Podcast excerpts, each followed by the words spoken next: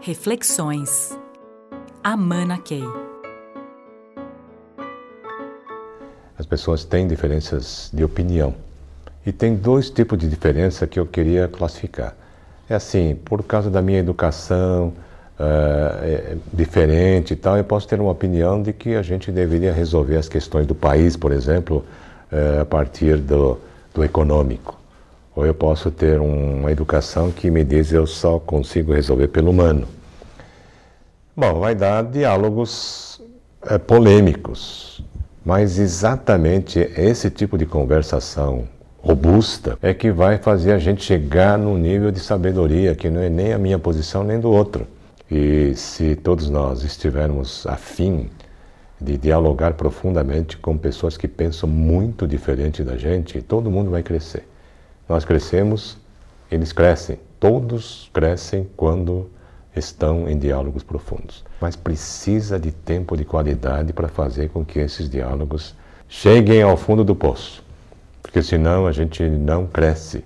E se esse diálogo, quando há, é muito superficial, as pessoas ou se mantêm na posição original ou ficam piores e pode até gerar conflitos. Não é? E criação de preconceitos, dizer que não adianta e tem que pegar em armas para resolver.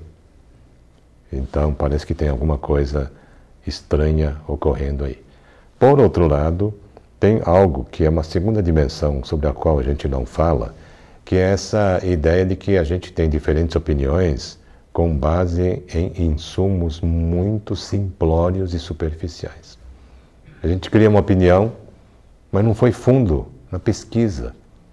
E, e aí que é, a gente vê embates entre pessoas que têm opiniões diferentes, que se formaram, opiniões que se formaram com base em insumos muito pobres. Então parece que a profundidade é em dois sentidos.